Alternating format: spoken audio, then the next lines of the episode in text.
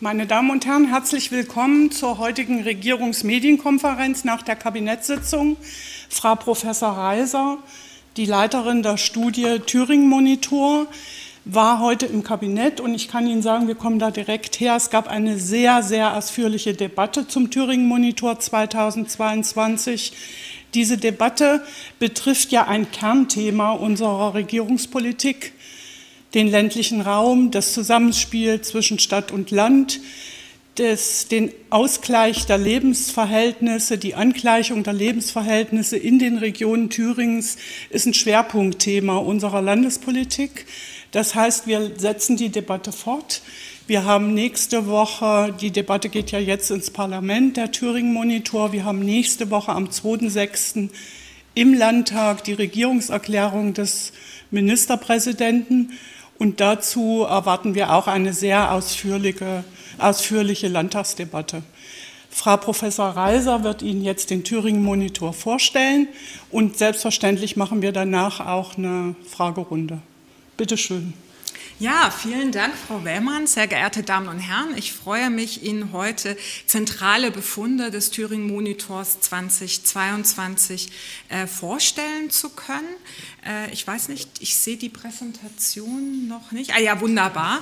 Äh, genau, und das Schwerpunktthema lautet in diesem Jahr politische Kultur in Stadt und Land und wurde in Kooperation mit der Internationalen Bauausstellung Thüringen entwickelt, die ja in diesem Jahr ihre Abschlusspräsentation Präsentation zum Thema Stadt-Land haben. Äh, bevor ich Ihnen die zentralen Ergebnisse sowohl zu diesem Schwerpunktthema äh, als auch zu unserer Langzeitbeobachtung der politischen Kultur im Freistaat Thüringen vorstellen werde, werde ich Ihnen jetzt zunächst ganz kurz etwas zu den Methoden und zu der empirischen äh, Basis der Studie zeigen oder sagen. Äh, wie in den Vorjahren auch handelt es sich um eine repräsentative Bevölkerungsbefragung äh, der Thüringer Bevölkerung, die bei Bundestagswahlen wahlberechtigt ist. Der Befragungszeitraum ging vom 19. September bis zum 6. Dezember 2022. Und im Unterschied zu den Vorjahren haben wir in diesem Jahr deutlich mehr Personen befragt, nämlich äh, knapp 1900 Personen. Hintergrund ist eben das Thema Stadt-Land und äh, wir wollten eben sicherstellen, dass wir für die unterschiedlichen äh, Ländlichkeits Klassen ähm, auch jeweils ausreichend genügend äh, Befragte äh, haben, um eben statistisch verlässliche Antworten äh, präsentieren zu können. Jetzt habe ich den Begriff äh, Ländlichkeitsklassen äh, schon genannt. Äh, wir verstehen eben Stadt-Land nicht als Dichotomie, sondern als ein Kontinuum. Und äh, wir haben uns bei der ähm, äh, Konzeptionalisierung von Ländlichkeit äh, an dem Landatlas des Thün-Instituts äh, orientiert.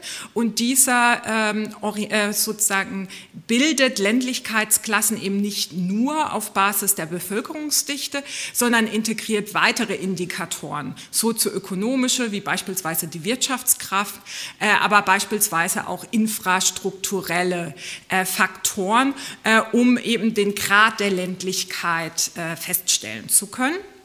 Und auf dieser Basis ergeben sich für Thüringen vier unterschiedliche Ländlichkeitsklassen, von sehr ländlich über äh, äh moderat und etwas ländlich bis zu den beiden städtischen Kreisen Erfurt und Jena. Sie können hier auf, der, auf dem Schaubild äh, sehen, wie äh, auf Basis eben dieser Indikatoren dann äh, die Thüringer äh, Landkreise und stadtfreien Kreise zugeordnet sind. Nun ist Thüringen eben ein ländlich geprägtes äh, Bundesland ohne verstädterte äh, Ballungsregionen und dennoch ist das Thema Stadt-Land für die politische Kultur von besonderer Wichtigkeit und deshalb ist es auch gut, dass wir das in diesem Jahr im Thüringen Thüringen Monitor vertiefen können. Denn äh, normalerweise ähm, fokussieren wir ja im Thüringen Monitor insbesondere auf individuelle Erklärungsfaktoren für Demokratiezufriedenheit, für Rechtsextremismus, wie beispielsweise Bildung, gewisse politische Einstellungen. Äh, und äh, in der wissenschaftlichen wie auch öffentlichen Debatte gibt es aber einen stärkeren Fokus eben auch auf die Bedeutung von Kontextfaktoren, also den konkreten Lebensbedingungen vor Ort, die eben auch einen Einfluss auf äh, bestimmte Einstellungen haben können. Äh, und die Debatte konzentriert sich relativ stark auf sogenannte abgehängte äh, Regionen.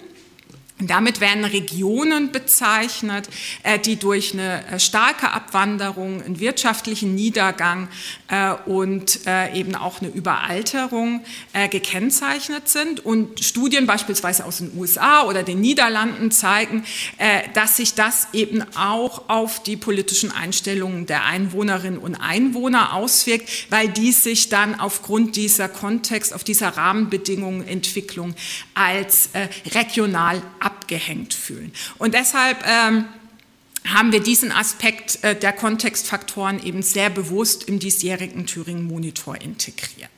Wenn wir die Thüringerinnen und Thüringer aber erstmal danach fragen, was sie eigentlich mit Stadt und Land verbinden, dann sehen wir, dass sich die Thüringerinnen und Thüringer hier sehr einig sind. Ähm, also Land wird verbunden mit ruhigen Flecken in der Natur, die zwar infrastrukturell nicht so gut angebunden sind, aber in äh, denen es einen starken sozialen Zusammenhalt gibt äh, und äh, sozusagen ein Lebens wertes Leben äh, gut möglich ist. Und auf der anderen Seite werden Städte verbunden eben mit mehr Möglichkeiten äh, an Kultur, Freizeiteinrichtungen, Einkaufsmöglichkeiten, auch einer besseren Infrastruktur. Aber gerade von den äh, Landbewohnern oder den Bewohnerinnen und Bewohnern der ländlichen Gemeinden wird es auch als hektisch und überlaufen äh, wahrgenommen.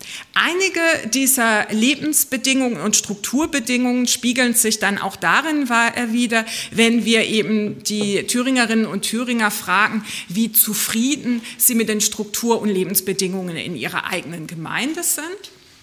Und hierbei äh, sehen wir ähm, äh, ähm, durchaus Stadt-Land-Unterschiede, insbesondere eben bei den Einkaufsmöglichkeiten, äh, bei äh, den kulturellen Einrichtungen, aber auch bei der Zugänglichkeit und Erreichbarkeit äh, von Hausärzten und Fachärzten. Hingegen sehen wir keinerlei Unterschiede äh, in Bezug auf Pflegeeinrichtungen, Kinderbetreuungseinrichtungen, auch die mobile Datenversorgung. Das wird allgemein in Thüringen als sehr positiv äh, äh, gut bewertet, ebenso wie das soziale Gefüge. Also hier sehen wir sowohl Innenstadt als auch Land, äh, dass es äh, hier eine sehr positive Wahrnehmung gibt. Probleme werden in ganz Thüringen, also unabhängig von Stadt und Land, vor allem beim Fachkräftemangel gesehen. Eher ländliche Problemwahrnehmungen äh, liegen im Bereich der Abwanderung junger Menschen, äh, während eben in den, vor allem in den beiden Großstädten eben bezahlbarer Wohnraum als großes Problem und Herausforderung wahrgenommen wird.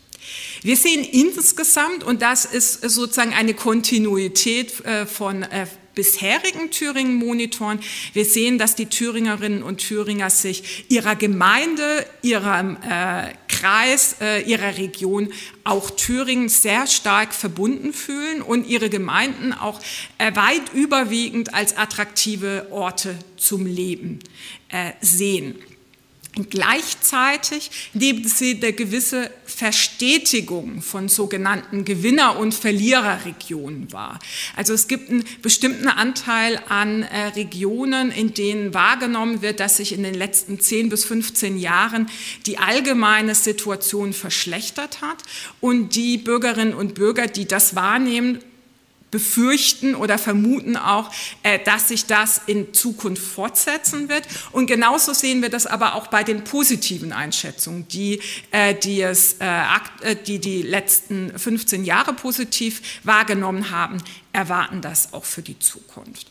Vor diesem Hintergrund stellt sich eben die Frage, wie, äh, wie sich das eben auswirkt, äh, diese gewisse Verstetigung auf äh, dieses äh, mögliche Gefühl des Abgehängtseins. Und wir haben die Thüringerinnen und Thüringer ähm, nicht gefragt, ob sie sich selbst abgehängt fühlen, äh, sondern haben äh, dazu eine äh, Messung genommen, die eben im Rahmen der internationalen äh, Forschung aktuell genutzt wird, um eben dieses Gefühl auszudrücken, dass die eigene Region äh, eben von den Eliten oder von den Bürgerinnen und Bürgern nicht gut behandelt bzw. benachteiligt wird. Und dieses Gefühl kann sich auf unterschiedliche Ebenen beziehen. Also wir haben das jetzt hier in Bezug auf Bund und Land gemacht und es kann äh, eben unterschiedliche Dimensionen umfassen. Also eine politische Dimension, also dass man das Gefühl hat, die Politikerinnen und Politiker interessieren sich äh, nicht ausreichend genug für, für meine Region im Vergleich zu anderen. Eine wirtschaftspolitische Dimension, also die Wahrnehmung, dass zu wenig getan wurde für äh, meine äh, Region und dass äh, öffentliche Mittel beispielsweise stärker in der Wahrnehmung in urbane Zentren geführt werden würden. Auch eine wirtschaftliche Dimension und eine kulturelle Dimension wird erfasst. Also kulturell meint die Wahrnehmung, dass man das Gefühl hat, meine Tradition, meine Lebensweise äh, wird äh, von den äh, anderen äh, Personen in den anderen Regionen nicht ausreichend respektiert. Und wenn wir uns die Ergebnisse dazu ansehen, links sehen Sie immer äh, die Bezüge äh, zum, zur Bundesebene, rechts immer die Bezüge ähm, zur Landesebene, dann sehen wir erstmal in Bezug auf die Bundesebene, dass ähm, mit mehr als zwei Dritteln sich doch ein relativ hoher Anteil der Thüringer Bevölkerung äh, politisch und wirtschaftspolitisch durchaus abgehängt fühlen von der Bundesebene und eben das Gefühl haben, dass ihre äh, Region hier nicht ausreichend bedacht wird. Äh, die Werte für das wirtschaftliche und kulturelle Abgehängtsein sind deutlich niedriger. Dennoch äußert eben noch circa ein Drittel der Bevölkerung, dass sie das Gefühl haben, dass eben ihre Lebensweise äh, in Berlin, in den anderen Regionen Deutschlands nicht ausreichend respektiert werden. In Bezug auf die Landesebene sehen wir deutlich niedrigere Werte. Aber gleichwohl sehen wir auch äh, dort, dass es eben äh, äh, Einschätzungen und Wahrnehmungen gibt, dass es bestimmte Regionen in Thüringen gibt, die äh, in unserer äh, Zusammenfassung äh, eben ein Stück weit abgehängt sind. Ähm, wenn wir uns die geografische Verteilung angucken, jetzt muss ich gerade mal gucken, irgendwie will es nicht. Ah ja, wunderbar, vielen Dank.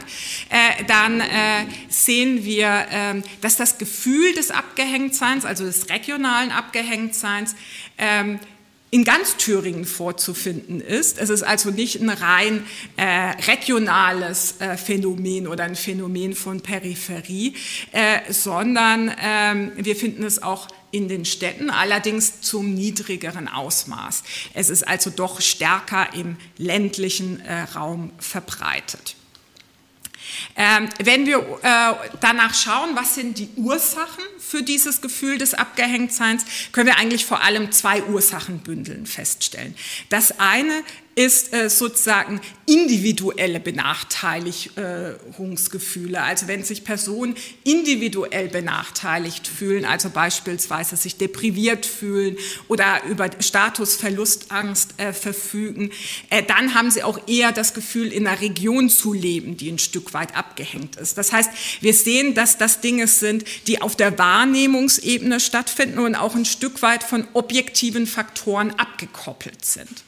Gleichzeitig sehen wir aber auch, dass auch objektive Problemlagen hier am stärksten eben die Abwanderung junger Menschen durchaus auch dieses Gefühl des Abgehängtseins mit beeinflussen. Dieses Gefühl des Abgehängtseins ist auch deshalb so wichtig, weil wir äh, gleich noch sehen werden, dass äh, dieses Gefühl ganz stark mit politischen Einstellungen zu Demokratie, Rechtsextremismus und Populismus zusammenhängt. Bevor ich Ihnen das zeigen werde, möchte ich aber zunächst erstmal auf unser Standbein, also unser Kernbereich des Thüringen-Monitors eingehen, äh, nämlich der Untersuchung eben der Langzeituntersuchung der politischen Einstellungen zu Demokratie Demokratie, Rechtsextremismus und Populismus. Und ähm, nachdem wir in den letzten Jahren Rekordwerte bei Demokratieunterstützung und Demokratiezufriedenheit beobachten konnten, äh, haben wir insbesondere bei der Demokratiezufriedenheit einen sehr starken Rückgang von 65 auf 48 Prozent äh, Zufriedenheit zu verzeichnen. Das ist damit der größte Rückgang, den wir jemals im Thüringen-Monitor messen konnten. Also das heißt, nicht einmal mehr die Hälfte der Bevölkerung ist mit der Demokratie, mit der Praxis der Demokratie, so wie sie aktuell funktioniert, zufrieden.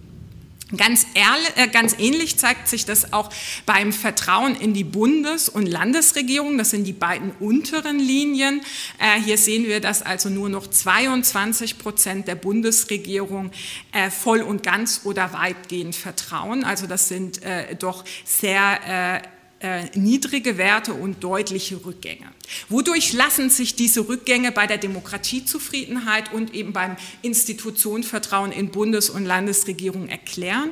Wir sehen vor allem zwei Erklärungsbündel. Das erste, und darauf bin ich ja eben schon eingegangen, während der Corona-Pandemie haben wir Rekordwerte gesehen. Das haben wir nicht nur in Thüringen gesehen, sondern deutschlandweit und auch in anderen Ländern, äh, dass eben in Krisenzeiten Stunde der Exekutive äh, sich die Bürgerinnen und Bürger hinter ihre Regierungen stellen und wir in diesen Zeiten besonders hohe Zustimmungswerte sehen. Und was wir jetzt teilweise eben beobachten können, ist ein gewisser Normalisierungseffekt, dass es also auf die Vor-Corona-Werte zurückgeht. Aber teilweise geht es eben auch äh, sozusagen noch weiter zurück, als es diese Normalisierungseffekte erklären können. Äh, und wir gehen davon aus, dass sich das eben mit der aktuellen Vielfachkrise Krise äh, miterklären lässt. Ähm, Sie wissen alle, ähm, das äh, Thema äh, russischer Angriffskrieg äh, auf die Ukraine dominiert die öffentliche Diskussion seit dem Frühjahr 2022. Und als wir eben im Herbst, Winter 2022 erhoben haben, hatten wir eben den Energiepreisschock. Wir hatten höchste Inflation seit 70 Jahren. Die Klimakrise wurde stark diskutiert. Und in Übereinstimmung mit anderen Studien können wir eben insofern äh, feststellen, äh, dass die Bürgerinnen und Bürger mit dem Umgang mit diesen Krisen, mit diesen Herausforderungen durch die äh, Institutionen und Akteure äh, unzufrieden sind und dass das eben auch den Rückgang mit erklärt. Positiv sind allerdings zwei Dinge anzumerken. Zum einen, das sehen Sie hier an dieser schwarzen Linie, das Vertrauen ist nicht in alle Institutionen zurückgegangen, sondern das Vertrauen ist in die äh, politikfernen Institutionen wie Gerichte und Polizei nicht zurückgegangen und auch nicht in die lokalen Akteure, also die Bürgermeisterinnen und Bürgermeister vor Ort. Äh, also äh, hier haben wir äh, konstante und äh, hohe Werte, die wir verzeichnen können. Und die zweite positive Nachricht ist, dass die Unzufriedenheit mit der Demokratie nicht zu einem Anstieg an äh, Unterstützung für äh, äh, äh Alternativen wie Diktatur, Nationalsozialismus äh, geführt hat. Insofern kann man sagen, es gibt zwar eine hohe Unzufriedenheit mit der Demokratie, aber es gibt keine antidemokratischen Entwicklungen, die wir hier beobachten können. Die rechtsextremen äh, Einstellungen gehören ja auch als Kernbereich zum Untersuchungsbereich des Thüringen-Monitors. Und wie in den Vorjahren auch, äh, legen wir dazu äh, die Konsensdefinition zugrunde, die eben davon ausgeht, dass Rechtsextremismus ein Einstellungsmuster ist, deren verbindendes Kennzeichen Ungleichwertigkeitsvorstellungen im politischen und sozialen Bereich sind. Und das messen wir eben auf Basis dieser zehn Fragen Fragen, die Sie hier in der Tabelle sehen. Und eine äh, Person wird nicht als rechtsextrem eingestellt bewertet, wenn sie nur eine oder zwei Aussagen von diesen befürwortet, sondern eine Person muss überwiegend diesen äh, Aussagen zustimmen.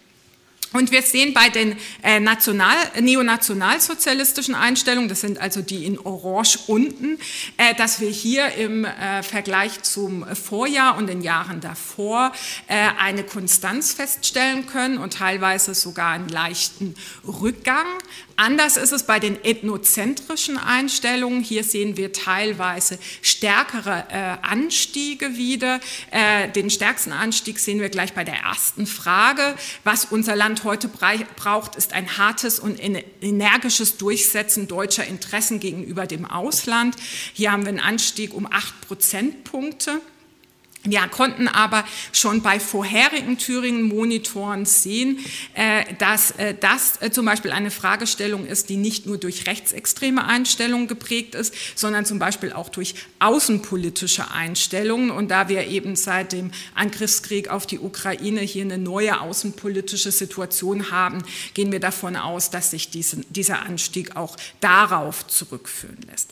Insgesamt sehen wir dann also, die mittlere blaue Linie ist äh, sozusagen die Gesamtmessung rechtsextremer Einstellungen, die sich aus diesen zwei Teildimensionen Ethnozentrismus und Neonationalsozialismus zusammensetzt. Und wir sehen, dass die rechtsextremen Einstellungen konstant sind. Sie verharren auf äh, vergleichsweise niedrigem Niveau von 12 Prozent. Äh, das hängt unter anderem eben auch damit zusammen, dass auch die neonationalsozialistischen Einstellungen auf diesem niedrigen Niveau verharren.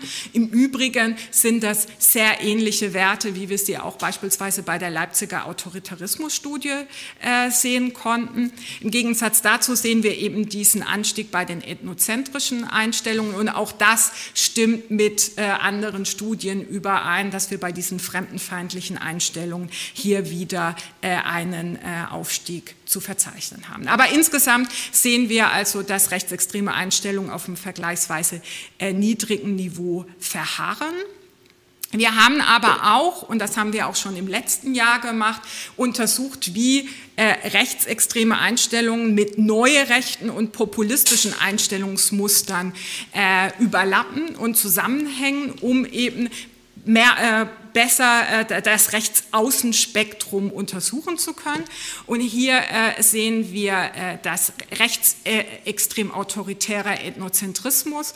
Ähm, mit 17 äh, Prozent und auch die, die Verknüpfung von Rechtsextremismus und Demokratieablehnung, also antidemokratischen Einstellungen, mit 4 Prozent im Vergleich zum Vorjahr relativ konstant sind. Äh, und neben diesem Einstellungsmuster des Rechtsextremismus sehen wir ein zweites Einstellungsmuster, nämlich das des Populismus. Hier gibt es Überschneidungen bei den äh, äh, ethnozentrischen, äh, rechtspopulistischen Einstellungen.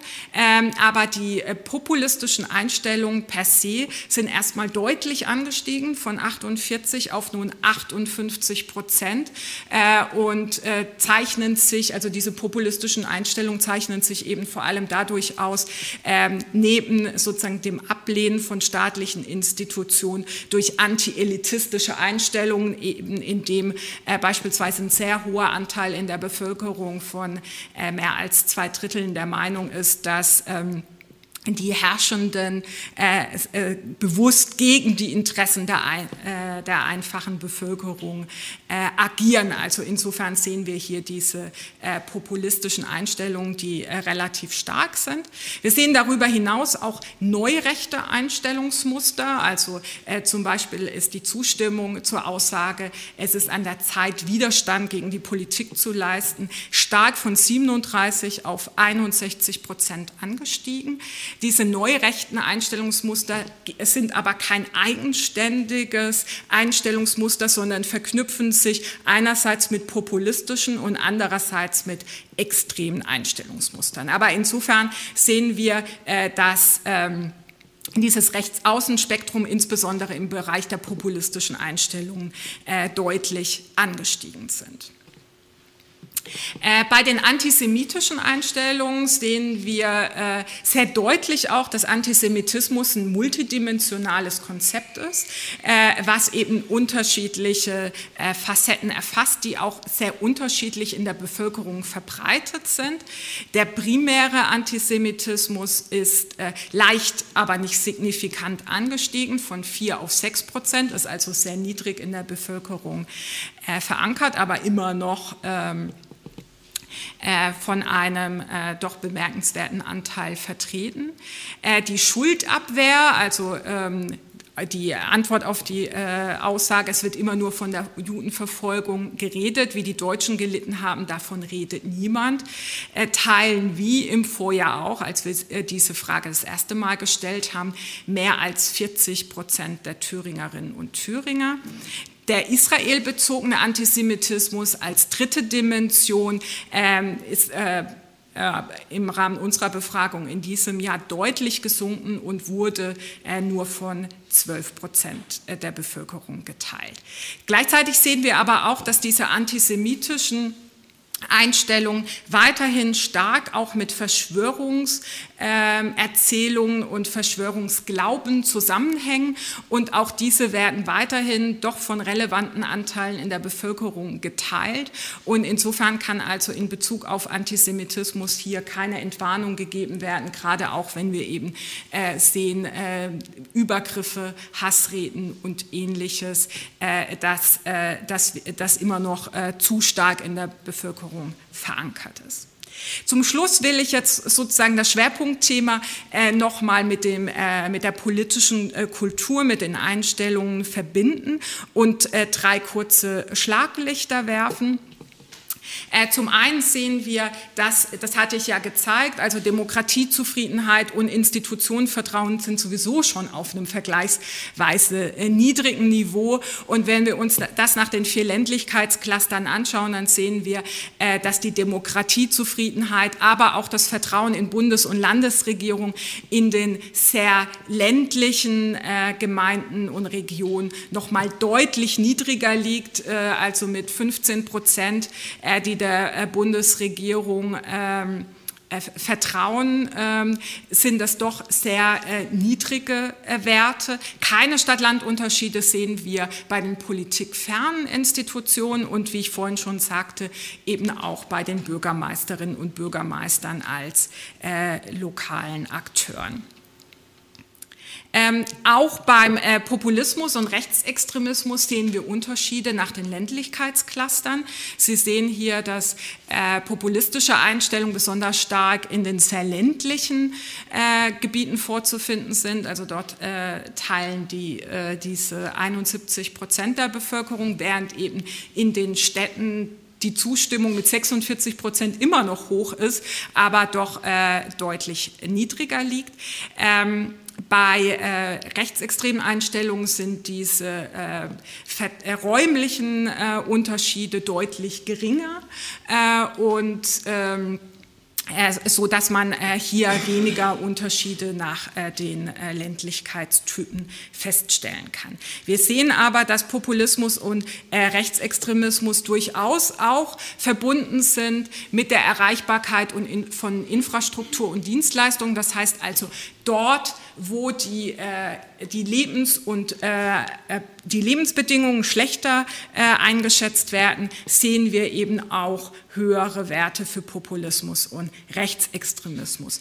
Dennoch, wenn wir tiefergehende Analysen äh, machen, in denen wir auch viele Kontrollvariablen und äh, individuelle Erklärungsfaktoren mit einbeziehen, dann sehen wir, dass für Rechtsextremismus, Populismus und auch äh, Demokratiezufriedenheit äh, vor allem auch wie in den Vorjahren individuelle Faktoren, wie beispielsweise für den Rechtsextremismus Persönlichkeitsfaktoren wie Autoritarismus und soziale Dominanzorientierung diese Einstellungen erklären können. Aber darüber hinaus sehen wir eben für alle Einstellungen auch einen Einfluss eben dieses Gefühl des Abgehängtseins der Region auf diese Einstellungsmuster. Das heißt, in den, äh, also die Personen, die ihre Region als abgehängt wahrnehmen, äh, die teilen auch eher populistische und äh, rechtsextreme Einstellungen. Und insofern, äh, um zum Fazit zu kommen, können wir also feststellen, dass die aktuelle Vielfachkrise sich auf die politischen Einstellungen in Thüringen ausgewirkt haben. Äh, wir sehen vor allem deutlichen Rückgang der Demokratiezufriedenheit und des Institutionenvertrauens, also vor allem in Bundes- und Landesregierung. Die Verbreitung rechtsextremer Einstellungen ist auf dem gleichen Niveau wie 2021, aber populistische Einstellungen sind eben stark angestiegen. Das Gefühl des Abgehängtseins von der Bundes Politik und teilweise auch von der Landespolitik ist in Thüringen weit verbreitet. Was man aber anmerken muss, ist, dass dieses Gefühl der Wahrnehmung teilweise auch von objektiven Faktoren äh, abgekoppelt ist. Gleichzeitig sehen wir aber dennoch, dass es Stadt-Land-Unterschiede sowohl in den Strukturen, Lebensbedingungen als auch in den politischen Einstellungen gibt und dass eben vor allem in den ländlichen Regionen die Unterstützung der Demokratie doch auf einem äh, sehr niedrigen Niveau ist. Insofern denken wir, dass aufgrund dieser regional sehr unterschiedlichen Wahrnehmungen von Benachteiligungen und des Abgehängtseins eben diesen äh, wahrgenommenen Gerechtigkeitsdefiziten äh, konkreter begegnet werden muss. Aber eben die Herausforderung, das habe ich eben schon gesagt, äh, dadurch, dass diese Wahrnehmung teilweise von den objektiven Daten ein Stück weit entkoppelt ist, ist der Umgang, die Bearbeitung dieser Gerechtigkeitsdefizite eben eine große Herausforderung. Vielen Dank. Vielen Dank, Frau Professor Reiser. Ich darf, darf, den Dank des Ministerpräsidenten heute im Kabinett noch mal wiederholen. Der Thüringen-Monitor ist für uns eine sehr wertvolle Arbeit für diese Schwerpunktthemen der Regierungsarbeit. Ihnen und Ihrem Team herzlichen Dank. Wir kommen zur Fragerunde. Herr Haag, freies Wort.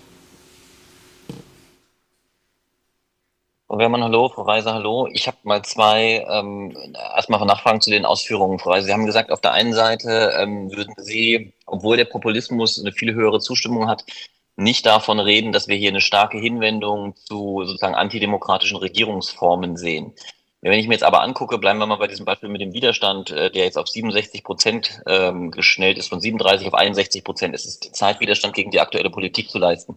Ist das nicht doch eine ein Ausweis dafür, dass es diesen, diesen Trend gibt, auch wenn die Leute das vielleicht nicht sozusagen verbalisieren können oder wenn die jetzt nicht ausdrücklich sagen, ich finde eine Diktatur ganz schön toll ähm, oder wir brauchen ein anderes System oder sonst irgendwas, sondern wenn sich das eher so sozusagen subkutan unter der Oberfläche in solchen ähm, Positionen zeigt. Das ist Frage Nummer eins. Ähm, und die Frage Nummer zwei, ähm, Sie haben diese äh, Erwartung äh, 15 Jahre in die Zukunft. Also wer vor 15 Jahren gesagt hat oder wer die letzten 15 Jahre erlebt hat, dass es bergab geht oder gefühlt hat, der erwartet das auch für die Zukunft. Wenn ich mir diese Zahlen angucke, bedeutet das, dass wir hier sozusagen sehen, dass sich ein Riss verstetigt, der durch dieses Land sowieso schon geht und der nach Ihren Daten auf absehbare Zeit auch nicht verschwinden wird? Soll ich direkt antworten? Ja, bitte. Ja, vielen Dank, Herr Haag, für die beiden Fragen. Äh, wir können uns äh, natürlich bei unseren Analysen immer nur darauf stützen, was uns die Thüringerinnen und Thüringer bei äh, den Fragen antworten. Ich gebe Ihnen recht, das habe ich ja auch betont. Ähm, wir sehen eben eine Unzufriedenheit mit der Demokratie ähm, und soweit wir das aber in unseren Daten eben sehen, stützt sich eben sozusagen auch diese Aussage, Zeit Widerstand zu leisten, vor allem ähm, auf Formen der Partizipation auch. Wir sehen zum Beispiel einen äh, deutlichen äh, Anstieg äh, auch an der Vorstellung eben mit Demonstration, genehmigten wie nicht genehmigten, eben diesen Widerstand und diesen Protest zu zeigen. Was wir in unseren Daten eben nicht sehen können, ist, ähm, dass das gleichzeitig eben dazu führt, dass alternative äh, Formen eine höhere Unterstützung haben. Also insofern sprechen unsere Ergebnisse zumindest aktuell dafür, äh, dass äh, dieser Protest, dieser Widerstand im Rahmen des demokratischen Systems äh, erfolgt. Also insofern große Unzufriedenheit mit der Demokratie, aber äh, antidemokratische Einstellungen auf äh, einem äh, doch vergleichsweise niedrigen Niveau, wenn wir das äh, eben in der Entwicklung der äh, letzten 30 Jahre sehen. zu Ihrer zweiten Frage, also diese gewisse Verstetigung, äh, ist in der Tat ähm, äh, lässt befürchten, äh, dass äh, dass äh, das zu einer äh, Verstetigung oder beziehungsweise unsere Daten zeigen zum, zum einen auf jeden Fall eine Verstetigung in der Wahrnehmung, also dadurch, dass man eben dieses langjährige Ge Gefühl hatte, dass sich die Situation eher verschlechtert denn verbessert hat, erwartet man das eben für die Zukunft auch nicht. Insofern auf der Wahrnehmungsebene gibt es durchaus eben eben die Erwartung, dass es äh, zu Verstetigungen führt und dem muss eben entgegengetreten werden. Aber gleichzeitig, ähm, wenn wir uns die Strukturdaten, also die objektiven Daten zur Wirtschaftskraft, zu Haushaltseinkommen und so weiter anschauen, äh, dann sehen wir, dass es in Thüringen nicht ganz so klar ist, wie es teilweise auf der Wahrnehmungsebene wirkt, weil äh, wir sehen durchaus Stadt-Land-Unterschiede, aber wir sehen auch innerhalb der Landkreise und innerhalb der Städte durchaus äh, große Unterschiede, beispielsweise in Haushaltseinkommen, Wirtschaftskraft und äh, auch der äh, Entwicklung. Äh, und äh, wie ich ja schon gesagt habe, die Schwierigkeit ist, dass sich teilweise diese Wahrnehmungsebene von diesen äh, objektiven Daten ein Stück weit entkoppelt hat. Das ist kein neues Phänomen. Das sehen wir, haben wir auch schon in den Vorjahren immer wieder beobachten können, dass zum Beispiel vor allem die Personen, denen es sozioökonomisch gar nicht so schlecht geht, die größten Befürchtungen für die Zukunft haben, also Statusverlustangst, also die Angst, die Sorge, dass es ihnen zukünftig schlechter geht. Und insofern ist also so dieses Auseinanderklaffen äh, von äh, objektiven und subjektiven Daten und Empfindungen eben etwas, was wir nicht erstmalig feststellen können. Aber die Gefahr besteht durchaus und deshalb ist ja auch sozusagen unser Rat an die Politik eben dagegen weiter anzuarbeiten, eben nicht nur auch äh, auf der Strukturebene, aber eben auch auf dieser Wahrnehmungsebene. Gibt es weitere Fragen? Herr Hanschmann, dpa. Ja, hallo, schönen guten Tag.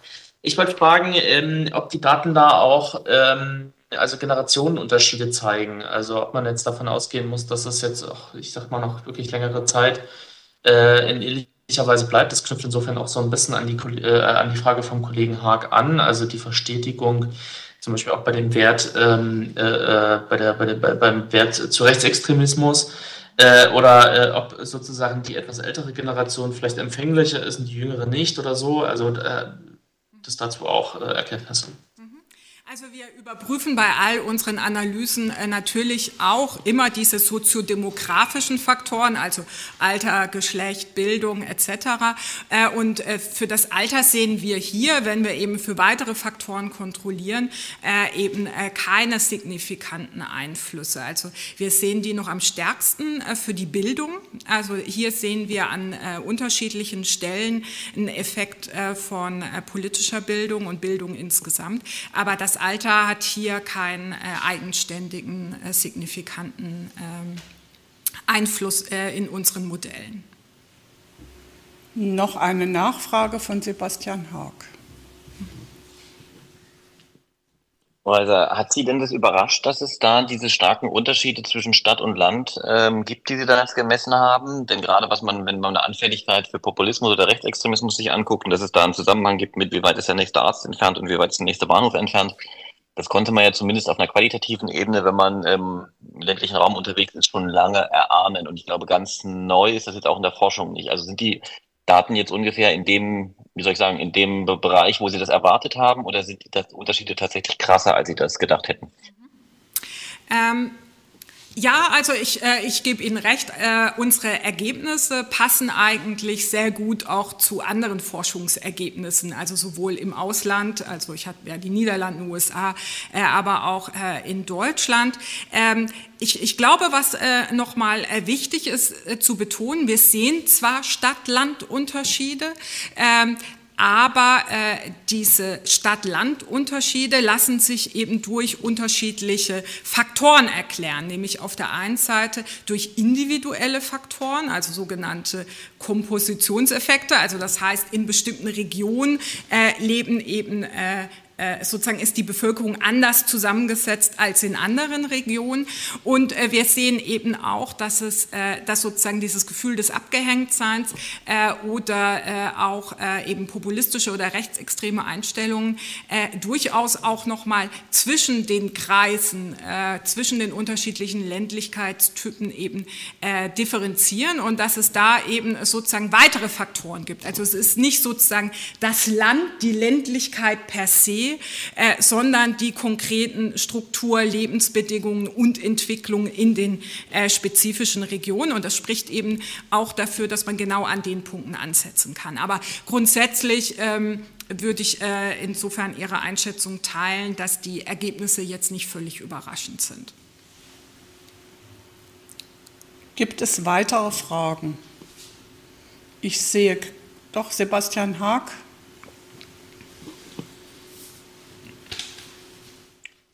Noch eine Frage, die geht eher an Sie, Frau Wehrmann. Hat denn das Kabinett auf Grundlage dieses Thüringen-Monitors ähm, jetzt irgendwelche konkreten Maßnahmen noch beschlossen, um eben diesem Anstieg des Populismus äh, und Ähnlichem entgegenzuwirken? Ähm, außer, wie soll ich sagen, dem Bekenntnis, dass man das gerne machen möchte. Also gab es jetzt irgendwas Konkretes? Die Ableitungen des Thüringen-Monitors werden nächste Woche, also es gab heute eine sehr ausführliche Diskussion, die Ableitungen werden nächste Woche äh, in der Regierungserklärung am 2. Juni im Landtag äh, vom Ministerpräsidenten vorgestellt. Er wird also, nachdem wir ja Anfang Juni die Klausur hatten, äh, nee, Anfang Mai die Klausur in Ettersburg, die Ettersburger Beschlüsse finden Sie auf thüringen.de, haben wir Ihnen auch vorgestellt, werden wir im Prinzip diesen Weg fortsetzen, unsere Maßnahmen gegen diese Transformationsfolgen, äh, zur, unsere Maßnahmen zur Angleichung der Lebensverhältnisse in Stadt und Land, um dieses Gefühl abgehängt zu sein in manchen Regionen, äh, in manchen Kreisen. Was wir, wie wir jetzt da vorgehen, diese äh, Maßnahmen wird Ihnen der Ministerpräsident in der Regierungserklärung nächste Woche vorstellen. Und wir setzen auf eine engagierte Debatte im Landtag. Die Fraktionen haben ja den Thüringen-Monitor jetzt auch vorliegen. Ich denke, er wird die weitere Thüringer Landespolitik bestimmen. Gibt es weitere Fragen? Das sehe ich nicht. Dann bedanke ich mich noch mal ganz herzlich bei Frau Professor Reiser und allen, die hier und zu Hause und im Netz so interessiert waren. Ich wünsche allen eine schöne Woche.